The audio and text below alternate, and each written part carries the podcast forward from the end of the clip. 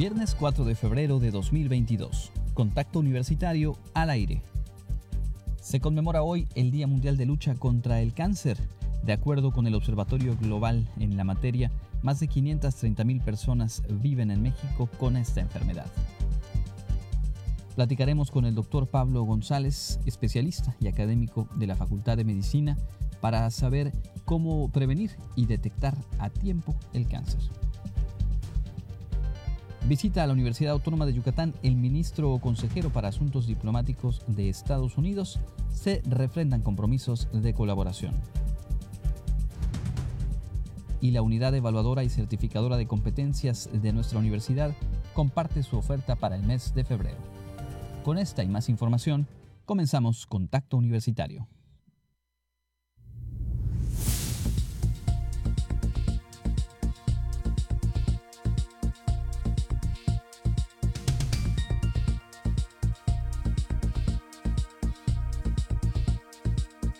Contacto Universitario. Nuestro punto de encuentro con la información.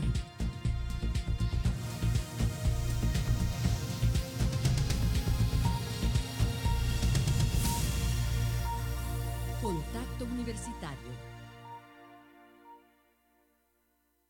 Buenas tardes amigas y amigos de Radio Universidad. Qué gusto saludarles en este cierre de semana. Estamos en Contacto Universitario. Mi nombre es Andrés Tinoco y junto con todo el equipo de producción le invito a acompañarnos en la próxima hora. Tendremos entrevistas, noticias, información de lo que ha ocurrido en la Universidad Autónoma de Yucatán y por supuesto también lo que acontece en nuestro entorno. Decíamos desde los titulares que hoy se conmemora el Día Mundial de Lucha contra el Cáncer y retomamos información publicada hoy por el periódico La Jornada que cita al Observatorio Global eh, de Cáncer. En 2020 se reportaron más de 195 mil casos nuevos de cáncer en México, así como 90.222 muertes. De acuerdo con este organismo que da seguimiento y que permite tener un eh, panorama numérico de esta enfermedad, los casos aumentaron a partir de la contingencia sanitaria, así como también las defunciones al verse interrumpidos o pospuestos los estudios y tratamientos. Elisa Puente, directora de la Fundación CIMA de Apoyo a Mujeres con Cáncer, señaló que es un problema de salud creciente agudizado por la pandemia de COVID-19 y que particularmente las y los pacientes sin seguridad social enfrentan retos para poder atenderse. A propósito de esta conmemoración, Abelardo Meneses, director del Instituto Nacional de Cancerología, indicó que los tumores malignos representan la tercera causa de muerte en México, lo que se debe a que 7 de cada 10 enfermos llegan a los servicios de salud cuando la neoplasia está en etapas avanzadas. De ahí la importancia de la detección oportuna. La Secretaría de Salud del Gobierno Federal informó que la estrategia para hacer frente a esta enfermedad se enfoca en la prevención y detección en el primer nivel de atención médica, así como en fortalecer la corresponsabilidad de las personas en el cuidado de su salud. No obstante, agrupaciones de la sociedad civil como Juntos eh, contra el Cáncer reiteran que hace falta tomar acciones de apoyo y de atención a enfermos sin seguridad social. La Fundación CIMA, de apoyo a mujeres con cáncer, señala que contrario a la información oficial, el INSABI no mantuvo la continuidad en esquemas de atención de enfermedades catastróficas, el cáncer entre ellas, y lo contrasta con lo que ocurría con el Seguro Popular, que eh, pues reconocen que aunque con deficiencias, funcionaba y que ahora no existe una vía de comunicación con las autoridades, por lo cual las consecuencias las eh, tienen que enfrentar enfermos que no reciben su tratamiento a tiempo y obviamente se completa este panorama sobre la prevalencia y las fortalezas y debilidades en la atención al cáncer con eh, dichos por parte de eh, personal de salud que hacen referencia al desabasto de medicamentos en diferentes hospitales de todo el país, incluso en aquellos abocados a la atención de cáncer, se siguen reportando casos de medicamentos que no están a disposición y que evidentemente tiene esto un impacto en el tratamiento. Un tema al que regresaremos un poco más adelante en nuestra sección de entrevista y al cual le invitamos a atender de manera muy puntual, sin duda, el cuidado a la salud y la prevención de este tipo de padecimientos es fundamental. Antes de todo ello, nos adentramos en la información universitaria. La UADI cuenta con un área avalada por la Secretaría del Trabajo para certificar las competencias en muy diversas áreas del ejercicio técnico y profesional. Jensi Martínez nos preparó esta nota para conocer de mejor forma cuál es la labor de esta unidad y cuál es su oferta para el mes de febrero. Empleados de la iniciativa privada y de instituciones públicas podrán capacitarse en técnicas especializadas para trabajar en el curso Ejecución de sesiones de coaching promovido por la entidad certificadora y evaluadora de competencias de la Universidad Autónoma de Yucatán, S-WADI, por lo que las inscripciones están abiertas, informó la profesora de la WADI, Nelda Herrera Vidal. Que aquellas personas que están interesadas que ya son coaches o que han tenido la preparación de coach, pero quieren profesionalizarse eh, en, esta disciplina. Entonces, lo que nosotros estamos haciendo es eh, prepararlos, es decir, en la primera etapa se llama alineación, en donde si tú ya te has preparado, ya tienes, ya te has desempeñado, pues simplemente es que durante 20 horas que son virtuales, señaló que los participantes adquirirán competencias que les permitan preparar sesiones considerando metas a alcanzar, temas a tratar, así como herramientas y técnicas metodológicas para tres tipos de coach, ejecutivo, de vida o de equipos. La certificación dará inicio el próximo 16 de febrero y termina el 4 de abril. Se realizará de manera virtual. Para más información, las personas interesadas pueden enviar un correo a swadi.correo.wadi.mx o visitar la página de Facebook swadi. Nos ayuda mucho también a nivel personal porque incluso empezamos a, pues a cambiar nuestras creencias que a veces son limitantes, nuestras maneras a veces como como muy rígidas porque así lo aprendimos desde casa, desde la escuela, la formación y por qué no abrirnos y te ayuda mucho en tu en una comunicación mucho más efectiva con los seres que están a tu alrededor, ya sea tu familia, tu gente de trabajo. Creo que es una formación, en este caso no es propiamente la formación, pero sí te da bases para que mejores tus relaciones interpersonales. Para Contacto Universitario, Jensi Martínez. Hablando de capacitación eh, para todo el personal de nuestra universidad, queremos compartirles que ya están abiertas las invitaciones a cursos y talleres que se impartirán durante este semestre. Para este primer trimestre del año, hay cinco cursos programados para el personal académico, administrativo y manual de la Universidad Autónoma de Yucatán. El primer curso denominado Herramientas Colaborativas de Office 365 iniciará el próximo 21 de febrero de manera virtual mediante la plataforma Teams, informó la responsable de capacitación Olga Góngora Márquez. El 21 al 24 de febrero, de 1 a 3 de la tarde, y va a ser en línea. Son cuatro días, de dos horas cada día. Lo van a dar dos personas que son pertenecen a la, Coordinación General de Tecnologías, Información y Comunicación de la UADI, los de la CGTIC, es el ingeniero Luis Alberto Baeza Marrufo y el licenciado Hardy Enrique González Cocom. Entre las temáticas a revisar se encuentran introducción a las herramientas colaborativas, Word, PowerPoint, Excel, OneDrive, por mencionar algunas, en tal sentido, dio a conocer los cursos próximos a realizarse, entre ellos destacan manejo saludable de estrés, uso de aplicación Teams nivel avanzado, desarrollando actitudes positivas, liderazgo y manejo de personal, así como toma de decisiones y resolución de conflictos y primeros auxilios. Para mayor información, comunicarse al teléfono 9996 890173 a la extensión 80169 con Olga Góngora Márquez, responsable de capacitación, o al correo capacitación arroba correo.guadi.mx de lunes a viernes en horario de 8 de la mañana a 15 horas. En el correo del webmaster ahí les vamos a proporcionar un enlace y en ese enlace ya se, se registran y a nosotros pues ya automáticamente nos notifica eh, el formulario de que ya está registrado, pero también se, se puede a través de correo o llamada, ¿no? Para contacto universitario, Jensi Martínez. Cambiando de tema, la labor deportiva de la universidad y específicamente el voleibol de playa cuenta con mejores instalaciones para realizar los entrenamientos y la preparación de las y los deportistas jaguares. Clarisa Carrillo nos tiene los detalles.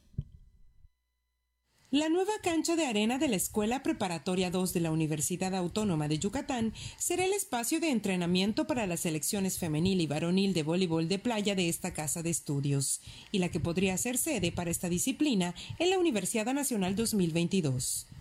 El responsable del Programa Institucional de Cultura Física y Deporte de la UADI, Javier Herrera Usín, manifestó que es un logro y una respuesta a las demandas de los jóvenes deportistas para diversificar las oportunidades y mejorar la oferta recreativa de la capital del estado. Destacó que es un espacio que representa una oportunidad para aquellos deportistas y aficionados al voleibol, pues ya tendrán donde realizar sus prácticas. En tal sentido, Herrera Usín agradeció a la directora del plantel universitario, Beatriz Novelo Cobian, por otorgar el espacio y poder adaptar estas canchas de voleibol playero, ya que se brindará a los atletas las facilidades para que realicen sus entrenamientos, sin necesidad de trasladarse hasta las playas. Cabe destacar que el equipo femenil de voleibol de playa de la Wadi, integrado por Jocelyn Briseño, Julián Briseño y Camila Mijangos ganaron recientemente la medalla de plata en los Juegos Universitarios Conde 2021 realizados en Puerto Vallarta. Para Contacto Universitario, Clarisa Carrillo. En la víspera del aniversario de la Constitución mexicana preparamos la siguiente nota con apuntes sobre qué acciones tomar para impulsar una cultura de la legalidad en nuestro país. En el marco del aniversario número 105 de la Constitución mexicana, el abogado constitucionalista Rubén Sánchez Gil compartió algunos conceptos en torno a cómo construir una cultura de la legalidad, la cual, según explica, es la creencia compartida de que cada persona tiene la responsabilidad individual de ayudar a construir y mantener una sociedad con un Estado de Derecho teniendo un poder judicial independiente, teniendo un poder judicial que actúe con la debida imparcialidad, podremos tener mayores garantías de que las interpretaciones y la aplicación de la Constitución será una aplicación objetiva, será una aplicación recta y que buscará garantizar en la mejor medida las disposiciones y los objetivos que tiene que plasma nuestra Constitución para nuestra vida social. Destacó que es necesario que los tribunales expliquen de una manera clara y sencilla a la ciudadanía las razones que apoyan sus decisiones, uno de los ingredientes esenciales para que permee en nuestro país una cultura de la legalidad. Por último, comentó si el país se encuentra cerca del escenario de mayor independencia del ejercicio desde el Poder Judicial. Yo creo que el Poder Judicial de la Federación especialmente ha hecho importantes esfuerzos por mantener su posición, su carácter protagónico y el adecuado ejercicio de sus funciones. Desde luego, muchas de sus decisiones son polémicas. Siempre las decisiones, y sobre todo en materia constitucional, son polémicas.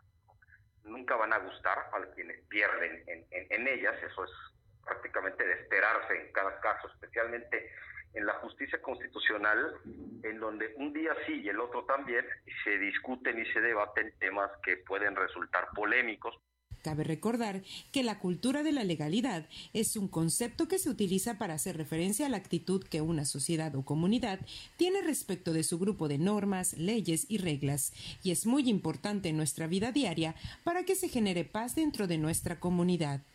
Para Contacto Universitario, Clarisa Carrillo.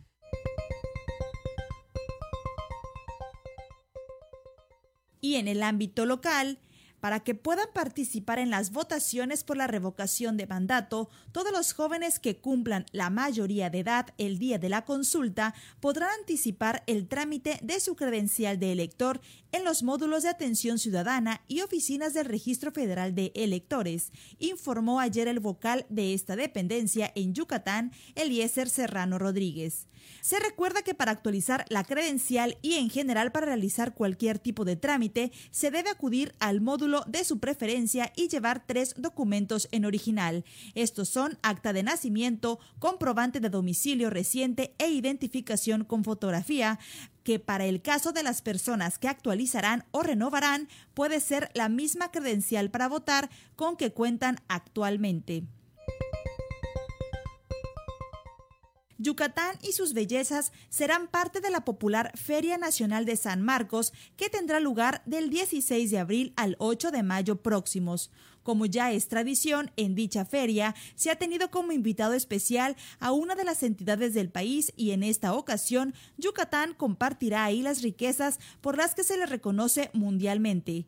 Los visitantes a la feria conocerán más de cerca las joyas arqueológicas de Yucatán, el encanto de sus playas, leyendas, costumbres, vida social y económica, gastronomía y patrimonio.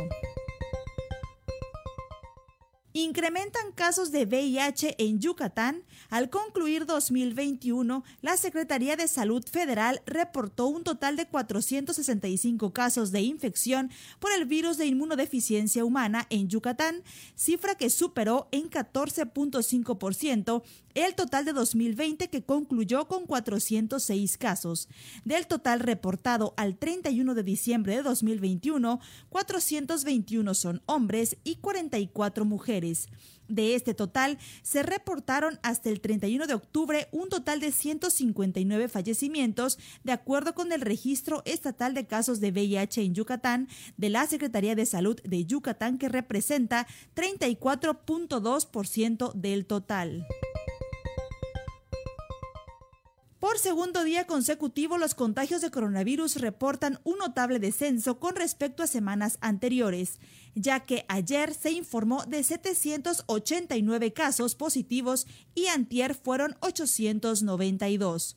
Con este nuevo número ya suman 100.654 el total de casos acumulados durante la pandemia en Yucatán, cuyo 85% corresponde a pacientes recuperados que ya no tienen síntomas ni pueden contagiar. Asimismo, se informó que hay 164 pacientes hospitalizados y 11 fallecimientos. Para Contacto Universitario, Jensi Martínez. Sigue en contacto. Búscanos en Spotify y otras plataformas de podcast como Contacto Universitario Wadi.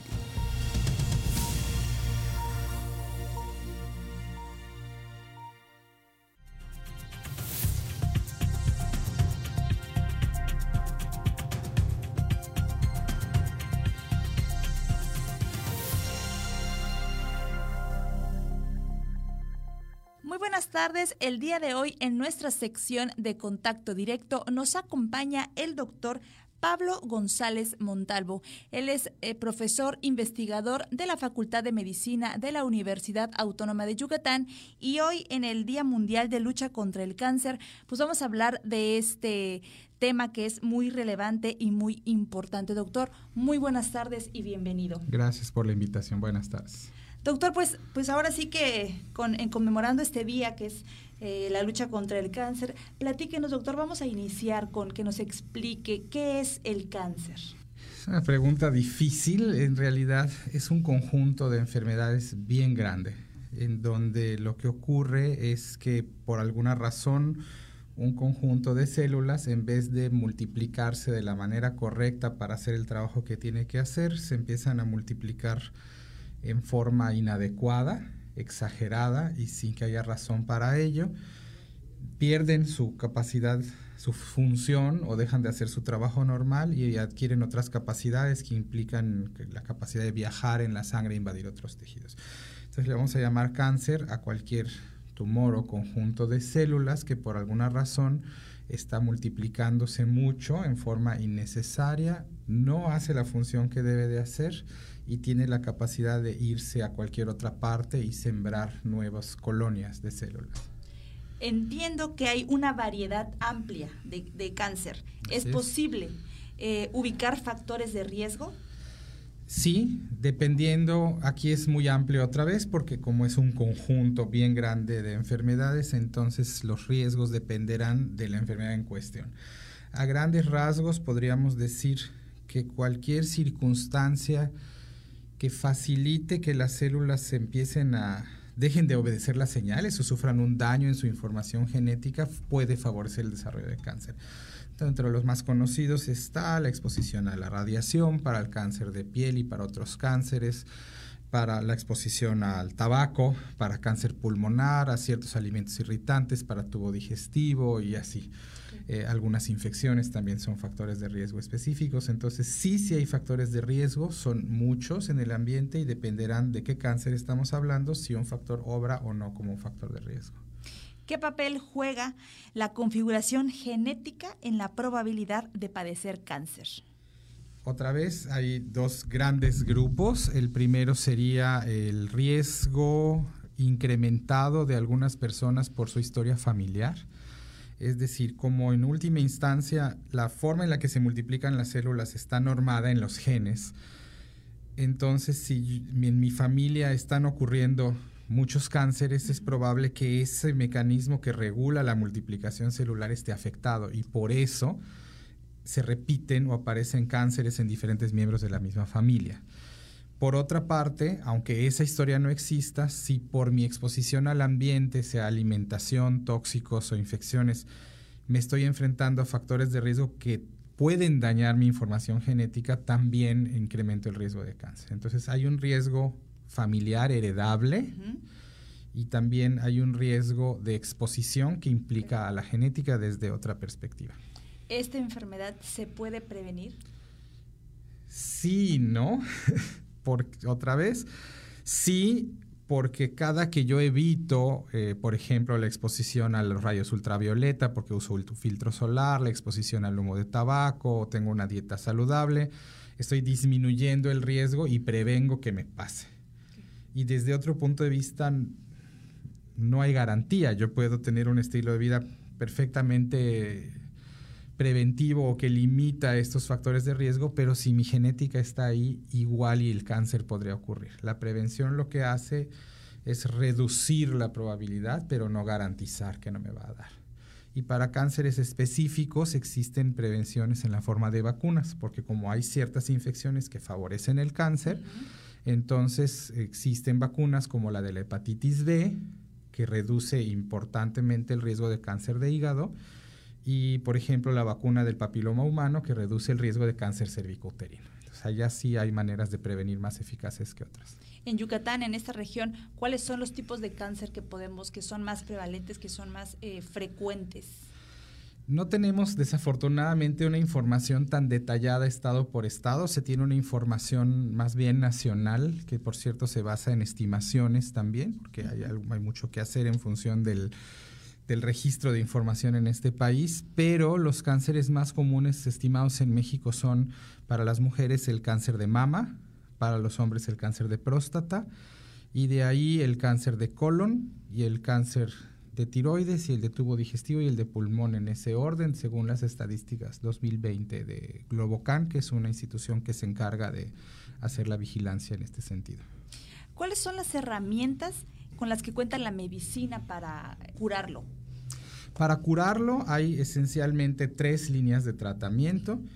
Una es la clásica que es la quimioterapia, que a su vez tiene sus subdivisiones. La otra es la radioterapia, que se aplica en casos seleccionados. Y la tercera es la cirugía, eh, que para la mayoría de los cánceres también es crucial, aunque para, por ejemplo, las leucemias no es una posibilidad, pero para la mayoría. Entonces podemos agrupar las terapéuticas en quimioterapia, radioterapia y cirugía. La menos invasiva siempre va a ser la quimioterapia. Depende este, del tipo de cáncer. Hay cánceres que se curan solo con cirugía, esto es poco común, pero puede ocurrir. Y hay cánceres que no requieren cirugía y requieren quimioterapia, y entonces dependerá de qué cáncer estemos hablando y pues ciertamente hablar de más o menos riesgoso, pues es un poco complejo porque en realidad te tenemos que dar el tratamiento que corresponde a la enfermedad que tiene el paciente y eso puede implicar un tratamiento poco riesgoso o muy riesgoso, pero eso no es una opción que deriva de, otra cosa más de cuál es el cáncer que tienes y cuál es el grado de avance que tienes, para que sepamos qué tan intenso o riesgoso va a ser el tratamiento y si va a involucrar solo cirugía o solo quimioterapia o las tres alternativas terapéuticas. Porque hay veces que les dan, por ejemplo, inician con el tratamiento de la quimioterapia y hay veces el mismo organismo no reacciona, ¿no? Y entonces hay que cambiar este tipo de mecanismo. Sí, un poco se basa en lo que ya se sabe eh, con la experiencia que se tiene, sabemos que ciertos cánceres van a necesitar estas, este tratamiento y no otro, y a veces pasa que uno tiene un plan inicial, pero el paciente no responde como quisiéramos y hay que ir ajustando el tratamiento. Otra cosa que es bien importante en el tratamiento es que el tratamiento lo damos aunque el cáncer no se vea. Como estamos hablando, y voy a especificar un poco aquí, como estamos hablando de una enfermedad que se construye con células, eh, puedes tener un paciente en donde diagnosticaste un cáncer, hiciste una tomografía, viste que estaba en tal órgano, hiciste la cirugía, quitaste el tumor y parece que los estudios muestran que ya no hay enfermedad. Pero no hay estudios que permitan identificar si quedaron unas poquitas células que se fueron a la distancia. Y esto es un problema común que por eso me estoy deteniendo con los pacientes.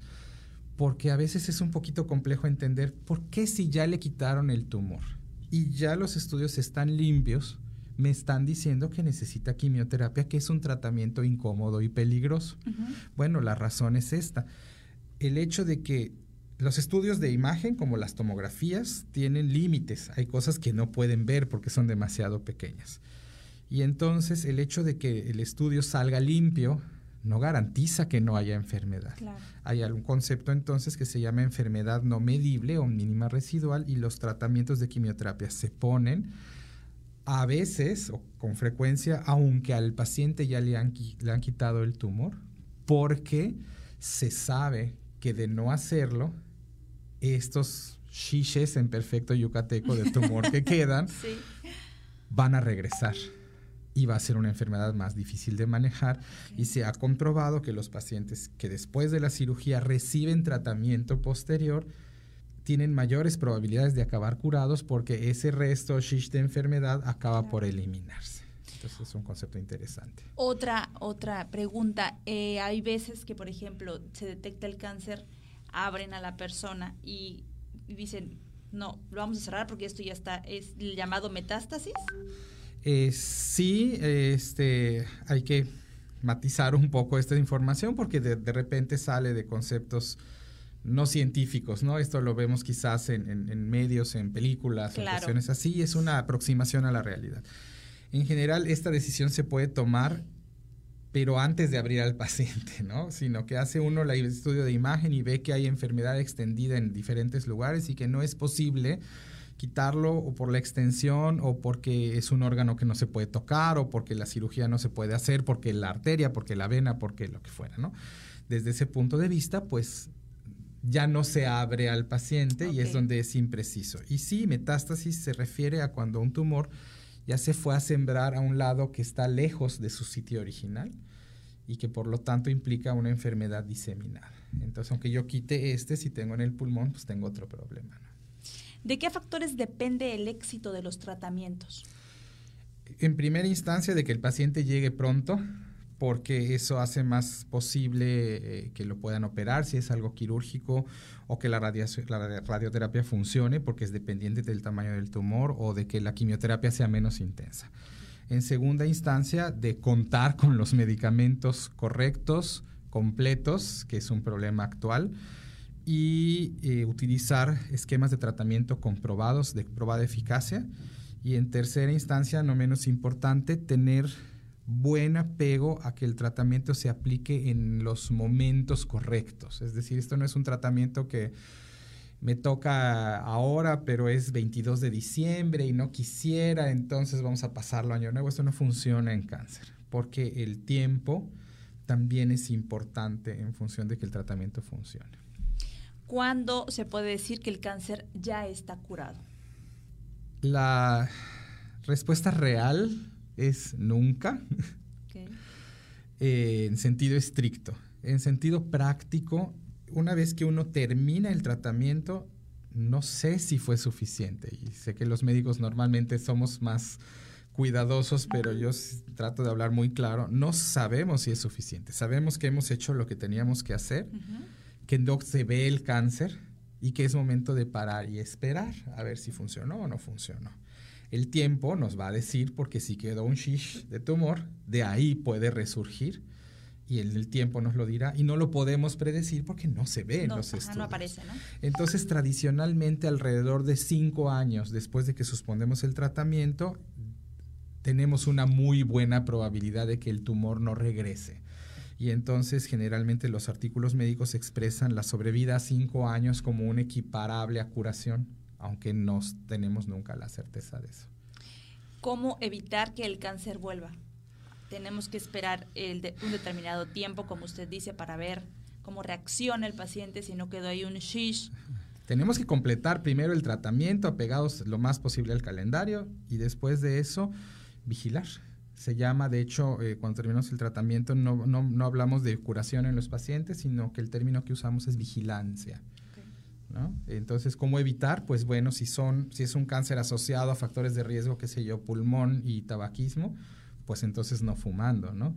Entonces, un estilo de vida saludable con la menor exposición a riesgo. Generalmente a los papás de mis pacientes que son niños, mis pacientes, les digo, bueno, una alimentación que sea reconocible, que venga en, en, su envase original. Si viene en cajita o viene en bolsita o viene en lata, probablemente no. Si agarro un producto procesado y leo ingredientes que no reconozco, probablemente no. No. ¿no? Porque muchos de los factores de riesgo están ligados a alimentación. Entonces, pues un pollo que sea pollo, no que sea un nugget de quién sabe qué, este, un puerco que sea puerco y en una rebanada de jamón con no sé qué aditivos, este, una manzana que sea una manzana y no un puré procesado. E, ese es el tipo de, cosas, ¿no? Y cosas más sutiles, como por ejemplo un pan de panadería local versus un pan que puede estar 25 días en aparador. Bueno, ¿cómo es que le hacen? E, este tipo de, de nociones son las que permiten, de alguna manera, de lo que podemos manejar, prevenir. Estamos platicando con el doctor Pablo González Montalvo. Él es eh, profesor investigador de la Facultad de Medicina de la Universidad Autónoma de Yucatán. Y doctor, ya cerrando este tema, recomendaciones. Conozcan su historia familiar. Si hay eh, factores de riesgo o hay casos de cáncer en la familia, tengan los ojos bien puestos en revisarse cuando haya una sospecha. A veces la gente no se quiere estudiar porque tiene miedo de que le digan que es cáncer, pero el asunto es que si no te lo dicen, igual lo tienes. Entonces, si lo tienes, es mejor saberlo. La otra es si existe una vacuna, como por ejemplo hepatitis B y papiloma humano, usarla. Eh, tercero, existen las campañas de detección oportuna para cáncer de mama, para cáncer cervicuterino, para cáncer de próstata y otros para poblaciones específicas, acudan a estas eh, estrategias de detección porque pues no van a cambiar el hecho de que te des, si te lo detectan pues es porque ya lo tienes, pero sí hay una gran diferencia entre encontrar un nodulito de este tamaño en un cáncer de mama y encontrar un cáncer de mama extendido, ¿no? Entonces acudir a las campañas de detección es de la mayor importancia. Pues doctor, muchísimas gracias por la información y pues ya saben, sigamos las recomendaciones del doctor Pablo. Hoy conmemoramos el Día Mundial de la Lucha contra el Cáncer. Doctor, muchísimas gracias por la información. Gracias a usted por la oportunidad.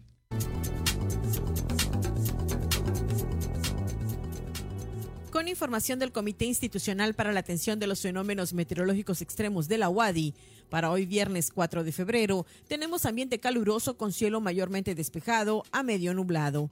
La máxima temperatura se espera que llegue a los 36 grados Celsius y la temperatura mínima estará entre los 17 y 22 grados en el amanecer de mañana sábado. En la ciudad de Mérida, centro y oeste, la temperatura máxima estará en 35 grados y la mínima de 19. En la costa se esperan temperaturas máximas de 29 grados y mínimas de 21, con cielo mayormente despejado. En el sur y sureste del estado la temperatura más alta será de 36 grados y las mínimas de 17. El cielo estará medio nublado. En el este y noreste de Yucatán tendrán como máximo 36 grados y una temperatura mínima de 18 para este fin de semana debido a los efectos del Frente Frío número 28, que adquirirá características de estacionario. Dominará ambiente de algo caluroso a caluroso durante el día, con ligero descenso de las temperaturas por la madrugada y amanecer, y potencial de ocurrencias de lluvia con vientos del norte y noreste. Para Contacto Universitario, Elena Pasos.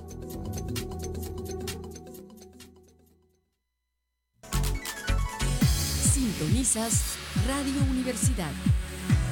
Transmitiendo desde Mérida, Yucatán, en XHRUY 103.9 FM con 30.000 watts de potencia y XERUY 1120 AM con 3000 watts de potencia. En Tizimín, XHMIN 94.5 FM con 3000 watts de potencia. En internet www.wadi.mx, diagonal radio-universidad. Nuestros estudios están en el tercer piso del Centro Cultural Universitario. Teléfono 9999 24 92 14. Radio Universidad, tu alternativa. Entre vecinos, si lo hablamos, lo solucionamos. La pluralidad nos enriquece. Somos libres respetando a los demás. Sin mentiras, nos fortalecemos. Todas y todos formamos parte de una ciudadanía que busca un mejor presente para construir un gran futuro. Porque todas las voces forman una sola voz. Participa. Instituto Electoral y de Participación Ciudadana de Yucatán. En México, el sol sale para todos. Buscando el bienestar de la gente. En el PRD creemos que las decisiones deben ser de todas y todos los mexicanos y no de una sola persona. Porque queremos que todas y todos vivan mejor. Impulsamos apoyos económicos para que se superen los más necesitados y no para pedirle su voto. Exigiendo servicios de calidad en educación, salud y vivienda. Eso es un México más justo y con la participación de todas y todos podemos hacerlo. El sol sale para todos. PRD. Es la hora de la verdad, la prueba reina del sabor y la salud. Y arrancan. Ni las trampas del Chescolín detienen al elotito. La fresa toma la delantera con su potencia natural. La media naranja reparte cariñitos. Las chatarras se caen a pedazos por el exceso de carbohidratos, sodio y azúcares que les dañan su salud. Es un cierre trepidante. Los alimentos saludables triunfan en la carrera de la salud. Come como nosotras y ponte saludable. Pura vitamina. Contacto Universitario. Nuestro servicio informativo en radio.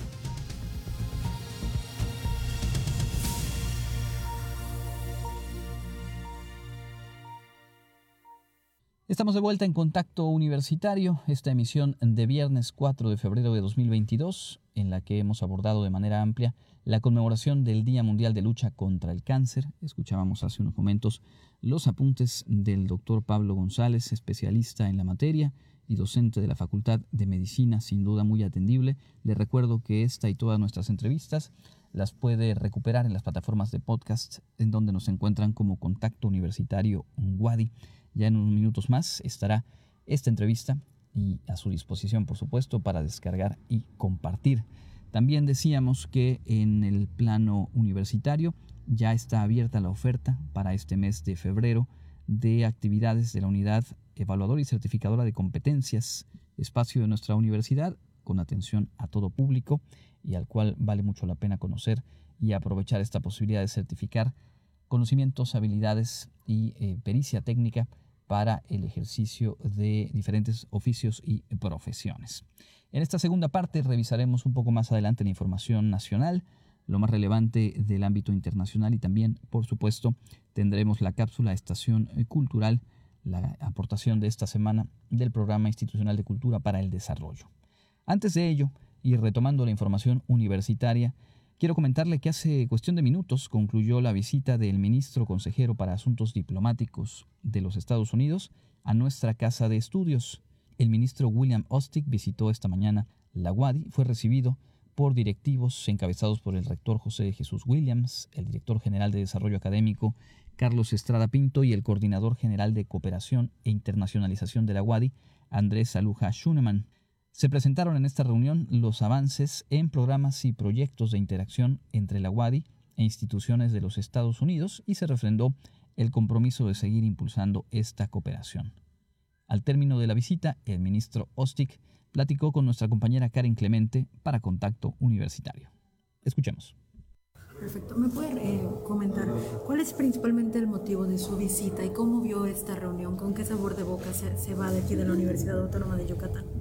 Pues estamos aquí en la Universidad Autónoma de Yucatán para hablar de las posibilidades de, aumentar y incrementar a nuestra sociedad con la universidad. Ya tenemos varios proyectos en común um, de enseñanza en inglés, preparación de las capacidades de liderazgo de jóvenes, intercambio estudiantil y profesional, pero um, procuramos um, hacer más. Y, la verdad es que la universidad es un socio de confianza de la embajada y de muchos otros ah, socios estadounidenses. la colaboración siempre es excelente, de, la mejor calidad y lo que procuramos nosotros es aumentar los enlaces entre nuestros dos pueblos a través de las universidades. Y, y UADE ofrece todas las posibilidades de hacer eso. Hasta ahora, ¿cómo vio los resultados que le presentaron de los distintos programas que ya se tienen? Pues excelentes, ¿no? Obviamente todos estamos tratando de, superar la pandemia, pero la verdad es que yo estoy muy um, optimista y los resultados que, que consiguieron aquí, um, a pesar de la pandemia, son muy, muy, muy impresionantes. La preparación es de jóvenes de bajos recursos, es, es, un proyecto en común entre nosotros y la universidad y ayudar al pueblo yucateco a mejorar sus capacidades profesionales, vocacionales y, también en, términos de enseñanza de inglés. Estos son todos proyectos en común que tenemos. Entonces, ah, la universidad me impresiona. Ah, son unas, ya un socio y vamos a ver lo que se puede hacer más. Justamente en esta parte, ministro, ¿cuáles son las áreas de oportunidad que usted vio después o que tiene en mente después de esta reunión? Sí, um, en el diálogo binacional alto nivel económico, tenemos varios proyectos de mejoramiento de mano de obra en sectores claves como automotrices, electrónica, pero también en servicios, y, la verdad es que la universidad ya está en eso. Y pensamos que podemos fortalecer América del Norte como zona económica a través de la preparación eh, de, trabajadores, pero también de gerentes y, científicos y toda la clase de personas que están involucrados en el intercambio comercial y UADE está al centro de este, este propósito aquí en, la península. Entonces UADE es una, una, parte estratégica para todos estos planes que ustedes tienen, tanto en materia educativa como de otros sectores, ¿no? Sin lugar a duda, um, eh, UADE um, está ya involucrado, se, se, ve que ya tiene visión de servicio público, está a servicio del pueblo y, nosotros um, apreciamos este esfuerzo. ¿Se estaría planeando alguna otra visita aquí a la universidad, ministro? Um, tengo que volver, obviamente hay más que ver. Um, también tengo compañeros de trabajo que trabajan en los, las áreas específicas en que estamos involucrados y, y, nos van a ver muy a menudo aquí por el campus desarrollando los, los, los proyectos de cooperación. ¿Algo más que nos quiera agregar? Solamente agradecer y, solamente de felicitar a la universidad porque aunque hemos pasado por tiempos difíciles, ellos han, ah, han podido sostener um, una enseñanza de alta, alto nivel y, la verdad es que juntos ah, vamos a poder superar la pandemia y buscar un lugar mejor ah, después y, fortalecer nuestra cooperación.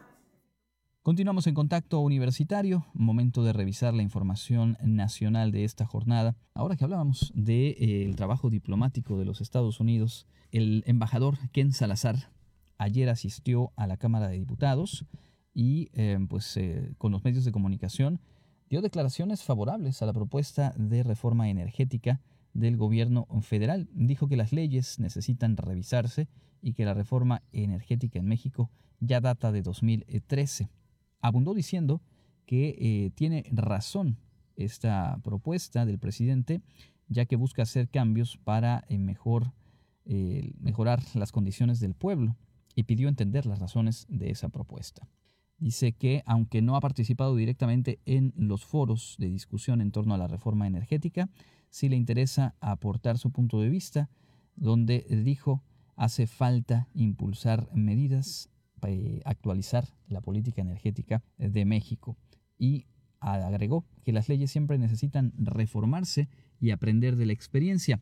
Obviamente esto hoy fue retomado por el presidente en la conferencia matutina, que por cierto se realizó en el estado de Tlaxcala, y agradeció el presidente de México el respaldo del embajador. Aún dijo cuando los cambios propuestos pueden generar molestia en algunos sectores de empresarios en Estados Unidos e incluso en México. Subrayó que el presidente Biden y su gobierno han sido respetuosos y que están buscando la forma de trabajar cada vez en mayor coordinación y defendió, obviamente, la, la propuesta de reforma energética, asegurando que de continuar con la política actual, se eliminaría la Comisión Federal de Electricidad y tendría impactos serios tanto en los niveles de altos ingresos como en la población de más eh, bajos recursos en México. La ruta de esta reforma energética continúa con discusiones y debates en la Cámara de Diputados.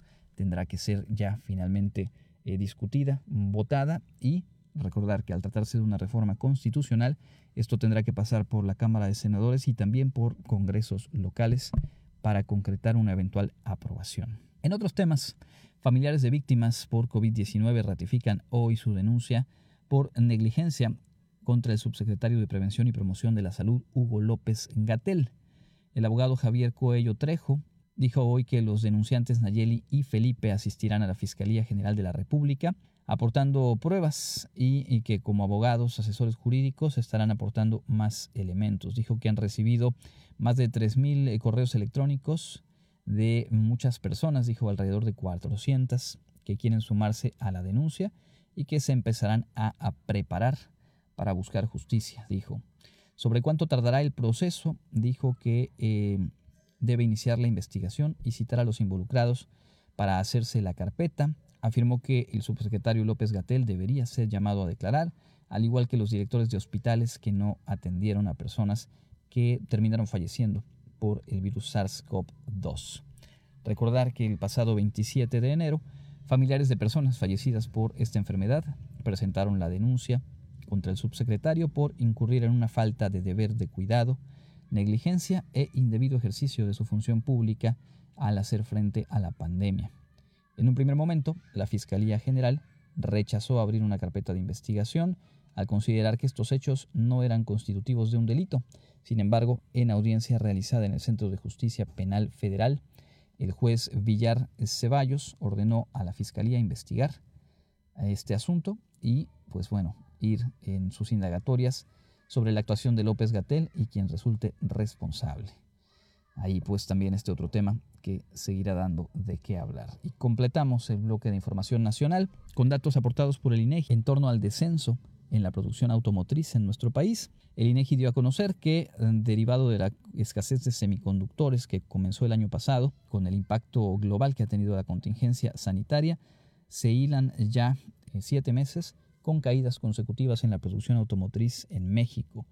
Los datos de enero de este año son de 9.1% menos en comparación con el mismo eh, mes, el mes de enero en el año 2021. Septiembre fue el mes que registró la mayor baja en eh, la producción automotriz. Una tercera parte cayó. Un tema que sin duda tiene impacto en, en toda la economía de nuestro país. Es uno de las áreas, la producción automotriz, de mayor bonanza hasta antes de la contingencia sanitaria. Dejamos la información nacional, es momento de compartirles lo más relevante del ámbito internacional aquí en Contacto Universitario.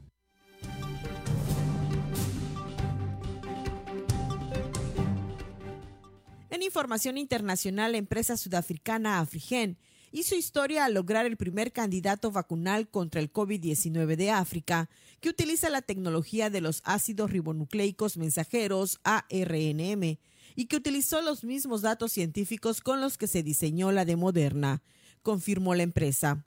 Afrigem espera que su vacuna, a la que aún no han dado nombre, pueda empezar a ser estudiada en humanos en noviembre. Por el momento, el proyecto se encuentra en la fase de análisis preclínicos y en animales. Este proyecto desarrollado en los laboratorios que Agrifen tiene en Ciudad del Cabo nació con la colaboración de expertos de la Universidad de Wistenham y cuenta con financiación, entre otros, del Estado sudafricano y de gobiernos europeos.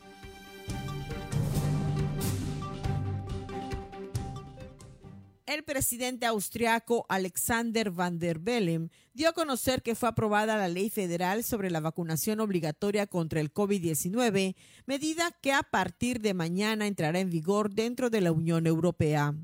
Los partidos del gobierno de coalición, conservadores, ecologistas y la oposición socialdemócrata y liberal aprobaron la norma. Solo el ultranacionalista y antivacunas FPO se puso a calificarla de un ataque a las libertades fundamentales. Las sanciones se impondrán a partir del 16 de marzo, no obstante quedan libres de la obligatoriedad de vacunarse. Mujeres embarazadas, personas para las que la vacuna supongan un riesgo y quienes se hayan recuperado de la enfermedad en los últimos 180 días no se exigirá para trabajar, aunque los empleadores pueden incluirlo en sus condiciones laborales y quienes estén en el paro y rechazan un trabajo por no estar vacunados pueden perder el derecho al subsidio de desempleo.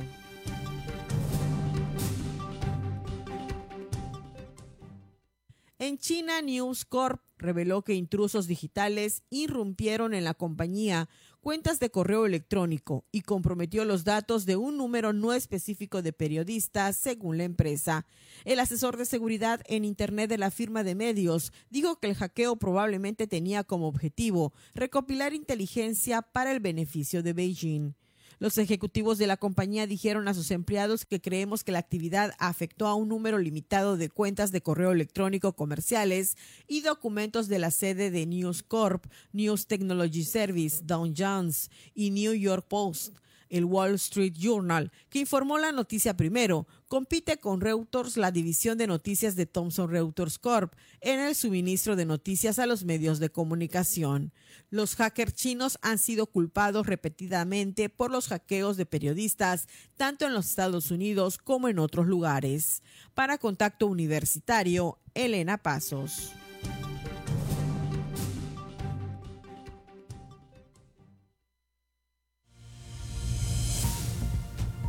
No pierdas contacto.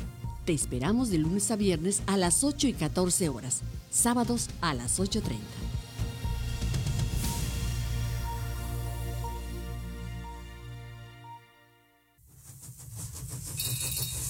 Estación Cultural.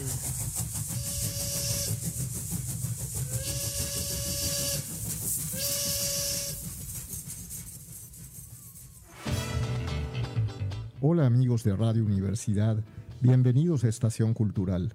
Soy Jorge Eduardo Rosado y les invito a viajar a través de la historia, los lugares, los rostros y los nombres que han inspirado e impulsado el conocimiento, la cultura y el arte en nuestra institución.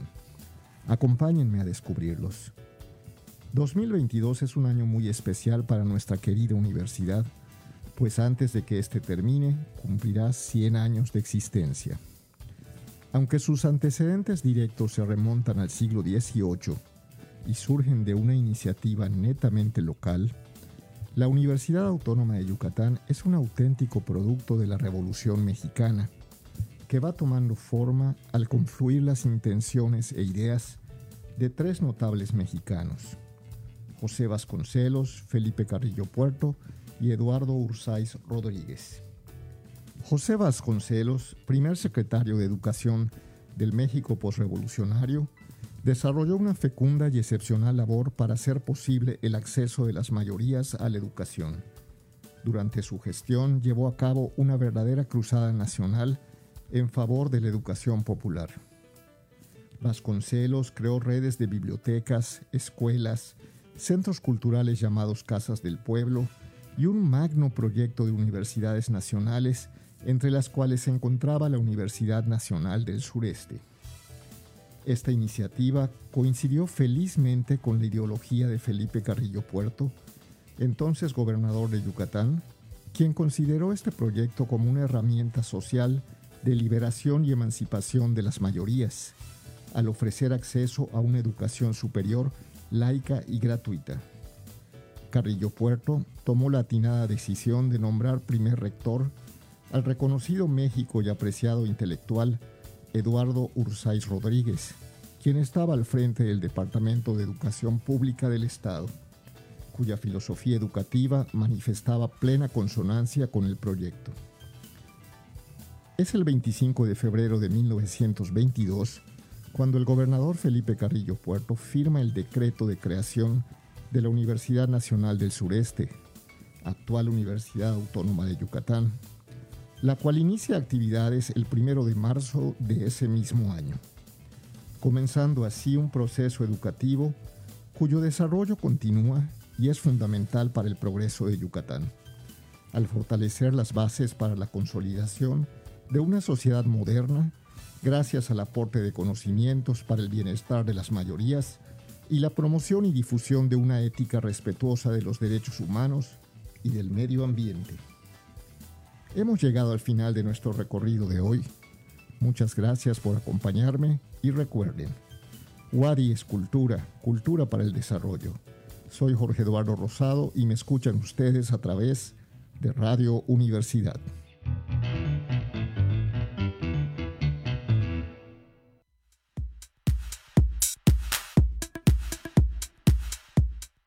¿Qué tal amigos? Estamos listos para presentarles la agenda universitaria. Comenzamos. La Universidad Autónoma de Yucatán festeja su centenario con la inauguración de su cátedra extraordinaria, conferencia magistral, La transformación de la educación superior, Ley General de Educación, impartido por la doctora Carmen Rodríguez Armenta. Esta se transmitirá el 8 de febrero a las 13 horas por face.wadi. ¿Eres estudiante de la Universidad Autónoma de Yucatán y necesitas atención psicológica? Te invitamos a comunicarte mediante la página en Facebook Servicio de Atención Psicológica Wadi o al correo atención.psicológica.correo.wadi.mx. Ahí te apoyarán.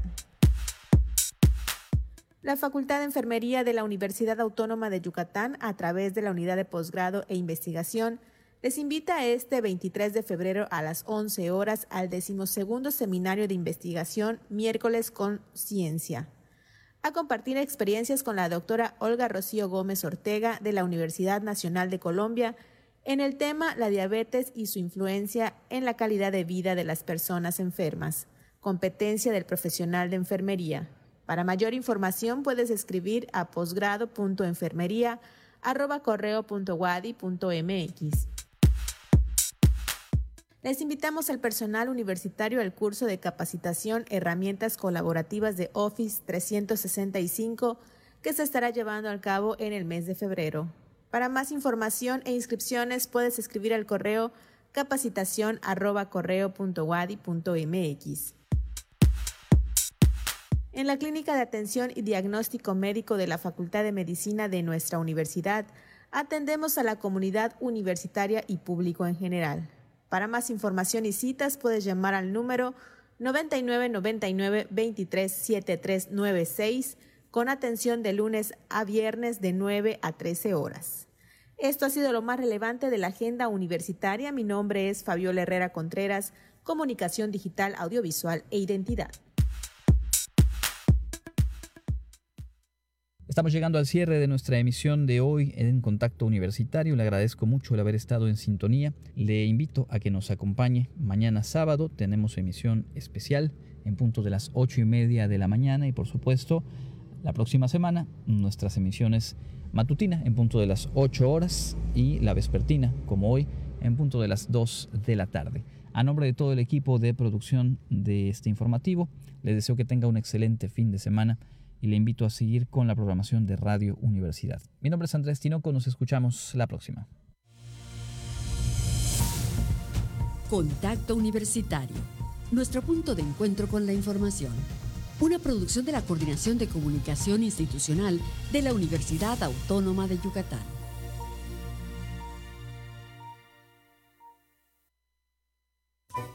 Sintonizas Radio Universidad. Transmitiendo desde Mérida, Yucatán, en XHRUY 103.9 FM con 30.000 watts de potencia y XERUY 1120 AM con 3.000 watts de potencia. En Tizimín, XHMIN 94.5 FM con 3.000 watts de potencia. En Internet, www.wadi.mx, diagonal radio-universidad. Nuestros estudios están en el tercer piso del Centro Cultural Universitario. Teléfono